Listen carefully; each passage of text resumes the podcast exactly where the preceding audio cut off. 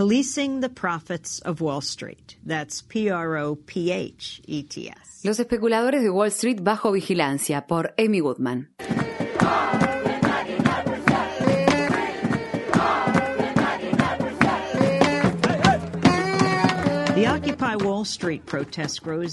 El movimiento de protesta Ocupemos Wall Street crece día a día y ya se está extendiendo a otras ciudades de Estados Unidos. Somos el 99% que ya no va a tolerar la codicia y la corrupción del 1% restante, dicen los manifestantes. La respuesta del Departamento de Policía de Nueva York fue brutal. El sábado pasado, la policía arrestó a más de 700 manifestantes en una de las detenciones masivas más grandes en la historia de Estados Unidos. La semana anterior, manifestantes pacíficos fueron rociados con gas pimienta en el rostro sin advertencia previa ni motivo aparente. Es por este motivo que esta semana, luego de obtener un acuerdo judicial sin precedentes con los departamentos de policía de Minneapolis y Saint Paul y del Servicio Secreto de Estados Unidos, fui con mis colegas hasta la Plaza de la Libertad, el corazón de la ocupación en Wall Street, para anunciar la victoria legal. El día del trabajo de 2008 me encontraba cubriendo el primer día de la Convención Nacional Republicana en Saint Paul junto al equipo de noticias de Democracy Now! Afuera, miles de personas se manifestaban en contra. Yo me encontraba dentro de la convención entrevistando a delegados del que esa semana era el estado más candente, Alaska. ¿Recuerdan a la candidata a la vicepresidencia Sarah Palin? A unas cuadras de allí, mis colegas Yarif Abdel Koudous y Nicole Salazar estaban cubriendo la represión policial contra una multitud de manifestantes. La policía antidisturbios encerró a los manifestantes en un estacionamiento. Junto con ellos también quedaron encerrados los periodistas acreditados.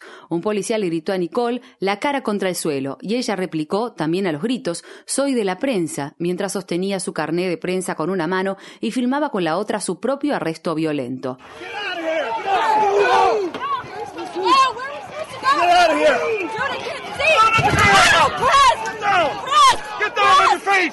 On your face! Get down on your, face! Down on your face! Ow!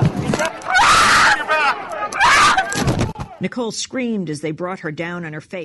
Nicole gritó mientras la tiraban boca abajo y mantenían su cara contra el piso. También gritó cuando le apoyaron una rodilla o bota en la espalda y la arrastraron de una pierna, lo que provocó que su rostro sangrara. Lo primero que hicieron a continuación fue quitar la batería de la cámara por si quedaban dudas acerca de lo que no querían que quedara registrado.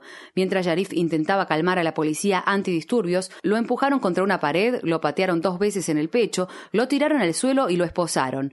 Recibí una llamada en mi celular y corrí desde el centro de convenciones al lugar de los arrestos. La policía antidisturbios había acordonado la zona. Corrí hacia la policía, llevaba mi pase de prensa colgado al cuello. Solicité hablar con el oficial a cargo para que liberara a mis compañeros periodistas. Acto seguido, me llevaron a la fuerza detrás de la línea policial, me pusieron los brazos detrás de la espalda y me esposaron.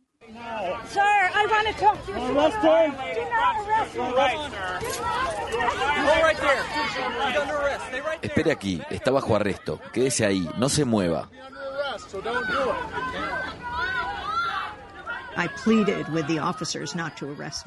Le rogué a los policías que no me arrestaran, pero fue exactamente lo que hicieron. Finalmente me llevaron junto a Sharif. Como periodistas acreditados exigimos ser dejados en libertad. Acto seguido, un agente del servicio secreto vino hacia nosotros y nos arrancó las acreditaciones de prensa del cuello. Presentamos una demanda. La semana pasada, finalmente, llegamos a un acuerdo con la policía de Saint Paul y Minneapolis y el servicio secreto. Además de pagar 100 mil dólares de indemnización, el Departamento de Policía de Saint Paul acordó poner en marcha un programa de capacitación orientado a educar a los oficiales de policía acerca de los derechos de la prensa y de la población consagrados en la primera enmienda con relación a operaciones policiales, incluidos los procedimientos adecuados para tratar con los periodistas que estén cubriendo manifestaciones.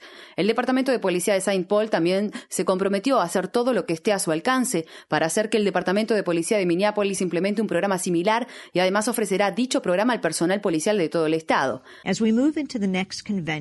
A menos de un año de las próximas convenciones y en momentos en que estamos cubriendo manifestaciones como la de Wall Street, este gran acuerdo que surgió tras los arrestos durante la Convención Nacional Republicana de 2008 debería servir de advertencia a los departamentos de policía de todo el país para que dejen de arrestar e intimidar a periodistas y para que terminen las prácticas de los arrestos ilegales. No deberían abrirnos un expediente policial cuando lo que hacemos es tratar de cumplir con nuestra tarea de registrar lo que sucede. Pero es la policía la que realmente paga el precio por sus actos. Previo a las convenciones republicana y demócrata de 2008, cada partido contrató pólizas de seguro para indemnizar a las ciudades anfitrionas por los daños y perjuicios surgidos de demandas. Bruce Nestor, presidente de la filial de Minnesota de la Asociación de Abogados de Estados Unidos, me dijo. St. Paul, de hecho, negoció una cláusula de seguro social con el Comité Anfitrión Republicano para que los primeros 10 millones de dólares por concepto de responsabilidad civil por demandas surgidas de la convención fueran cubiertos por el Comité Anfitrión. La ciudad está orgullosa de esa negociación. Es la primera vez que esto se negocia entre una ciudad y un comité anfitrión, pero básicamente significa que nosotros, la ciudad, podemos cometer infracciones y no tenemos que pagar por ello.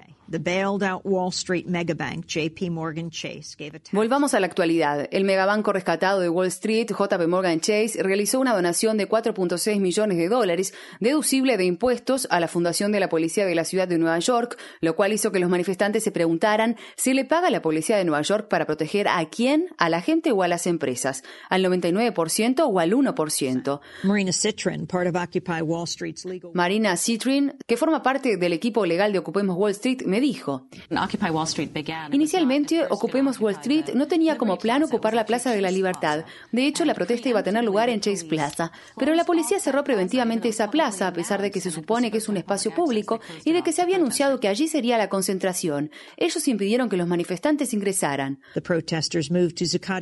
Los manifestantes se fueron entonces a Zuccotti Park y lo rebautizaron Plaza de la Libertad. Un comunicado de prensa sin fecha publicado en el sitio web de JP Morgan Chase afirma que, en respuesta a la donación de los 4.6 millones de dólares, el jefe de policía de la ciudad de Nueva York, Raymond Kelly, envió una nota al director ejecutivo y presidente, Jamie Dimon, expresando su profunda gratitud por la donación de la empresa. Teniendo en cuenta el monto de la donación y el maltrato y la violencia policial contra los manifestantes, uno podría sospechar sobre el modo que tiene el jefe de policía de demostrar su gratitud.